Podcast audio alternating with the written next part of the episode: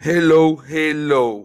Bienvenidos nuevamente a un nuevo capítulo de Luis Conversa. Capítulo número 6, señores. Muchas gracias por escucharme de nuevo. Tengo esa voz un poco covidosa. Un poco covidosa. Si empezamos este capítulo, señores. Ok, miren lo que tenemos por aquí. Tenemos en un shotcito. Tenemos un shotcito el día de hoy.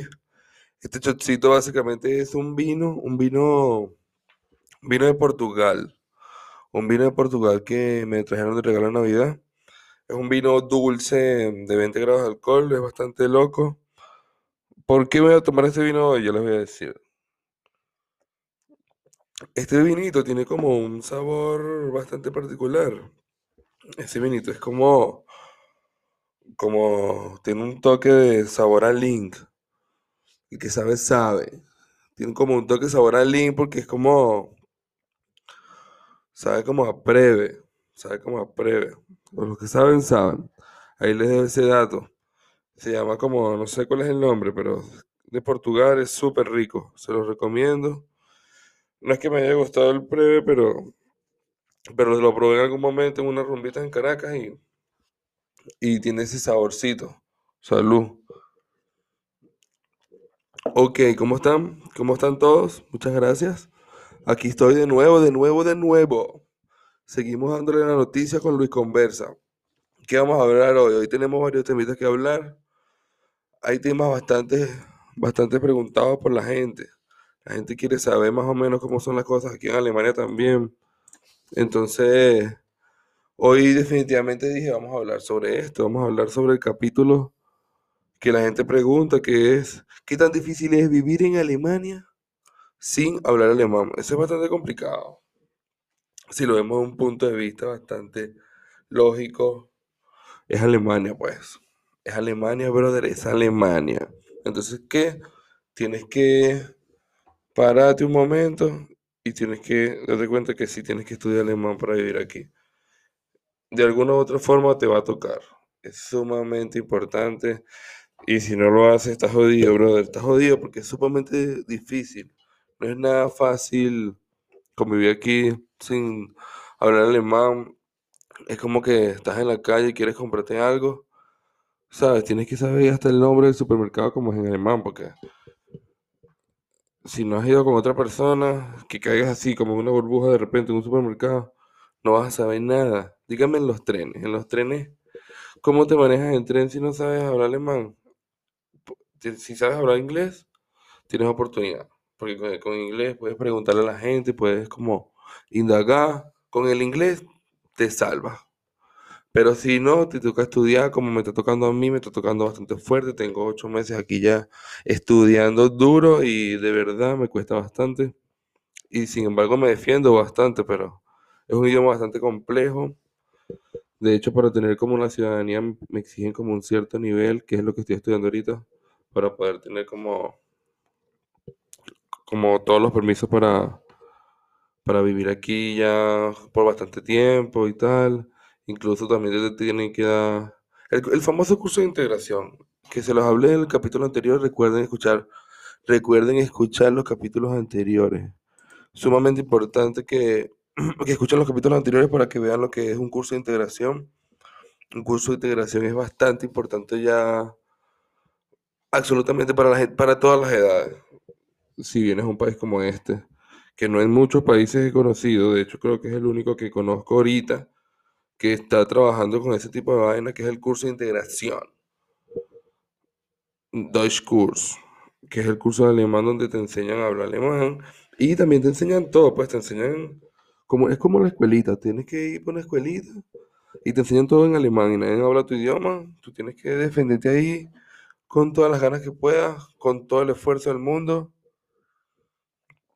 tienes que hacerlo, no te queda de otra, porque después a la larga para conseguir un trabajo, qué sé yo, necesitas, y mucha gente podrá pensar que no, eso de ley puedes después aprender a hablar alemán por ahí en la pista, porque tal, para lo que te sirve eso es como para lo que tú aprendes en la escuela, poderlo poner en práctica en la calle.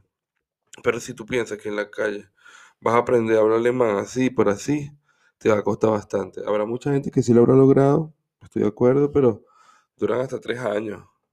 La idea es que uno en ocho meses hable ya, pase su prueba de B1, que la prueba no es tan difícil, pero yo la tengo ahorita en febrero y no sé si realmente esté lo suficientemente preparado, por ejemplo. Porque no es nada fácil. Ahí que no joda. Deja un poco de cosas. Básicamente eso es un tema bastante complejo. Fíjate que si tú no tienes como esa parte de, de que la gente se acerque a ti de ninguna forma porque no, no, no se pueden entender contigo y de repente te cae el momento más fuerte que se llama invierno, que es esa estación del clima donde nunca sale el sol, brother, ahí es donde te ves en un inconveniente porque no conoces a nadie, no tienes amigas, no te la vacilas, no, no nada. Y sin el idioma, nada. Y no sale el sol ningún día. Si quieres trabajar, necesitas el idioma para trabajar, entonces no puedes trabajar porque no tienes el idioma, entonces tienes que encerrar en tu casa estudiando o si no estás estudiando y que estudiando, pero algo tienes que hacer. Pero a ciencia cierta, al final de todo, siempre lo que tienes, tuviste que haber estado haciendo es estudiando, porque eso es lo que te permite más adelante poder disfrutar, estar aquí en invierno, en verano, en otoño, en primavera, en cualquier etapa. Pero si te agarra el invierno y no sabes hablar alemán y no puedes conseguir trabajo y, y estás así, es como bastante complicado. Me gustaría también saber cuáles han sido sus experiencias. Quiero saber más cómo les ha ido aquí en esta parte de Europa, en Alemania, que es bastante, bastante diferente a comparación de Latinoamérica. Me gustaría saber de dónde me siguen, de dónde me escuchan. Está bastante interesante la temática que, estaba, que les estaba practicando en este y en los capítulos anteriores. Es bastante fuerte. Aquí no, no termina de caer nieve. He visto que los panes están en Estados Unidos y no. Sí cae nieve durísimo, pero aquí las temperaturas todavía se mantienen. Entonces, eso del clima frustra bastante, señores, frustra bastante. De verdad no es, no es tan sencillo. También quería comentarles más o menos un poco de mí, porque mm, sé que también podrán decir, ajá, chamo, ¿y quién eres tú? ¿Cómo estás aquí en Alemania? ¿Qué pasó? Bueno, bueno, bueno, bueno, bueno. Les voy a contar, les voy a contar. Soy un venezolano, marico, como me pudiste haber estado escuchando, como me puedes estar viendo. Soy un venezolano igual que tú si eres venezolano. Si no, un ser humano igual que tú, porque todos somos seres humanos. En este caso, brother, tengo, tengo 26 años. Soy una persona que, que, que vivió bastante tiempo en Caracas. Nació en Caracas. También viví en un pueblito, un pueblito que se llama Cagua. Bastante duro. Conozco bastante gente allá. Bastante gente dura que conozco. Súper chévere. Eh, básicamente ahí fue como mi crianza y ahí me puse como monstruo de valores, ¿sabes? Porque mi actitud es bastante chévere. Para los que no me conocen, van a irme conociendo. Y para los que me conocen, dirán lo contrario. Normal, normal. Me pueden conocer, no me pueden conocer, pero yo sé cómo soy y está bien. Y está bien. Y si me estás escuchando, disfrútalo, hermano. Disfrútalo porque este es un momento que tú no tienes ni idea lo chévere que le vas a pasar los próximamente, en los próximos capítulos. Ok, básicamente mi adolescencia también fue que tuve unos buenos trabajos. Trabajé en una corporación de canales de televisión, de televisión, televisión, en canales de televisión que se llama Fox Channels. Ahí también tuve como aproximadamente un año y medio. Realmente obtuve conocimientos bastante chéveres y también conocí gente bastante importante en mi vida que me he hecho dar cuenta de cómo funcionan las cosas en este planeta.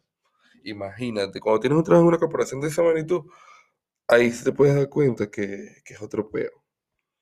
Porque realmente, de verdad, es otro peo. Tienes que, cuando trabajas así, esti- estilo corporativo, aprendes muchísimas vainas. Siguientemente, este, estuve, estuve trabajando de gerente en un restaurante, en como una franquicia pequeña, que se llamaba Presto Pasta Bar, en la Universidad Católica Andrés Bello.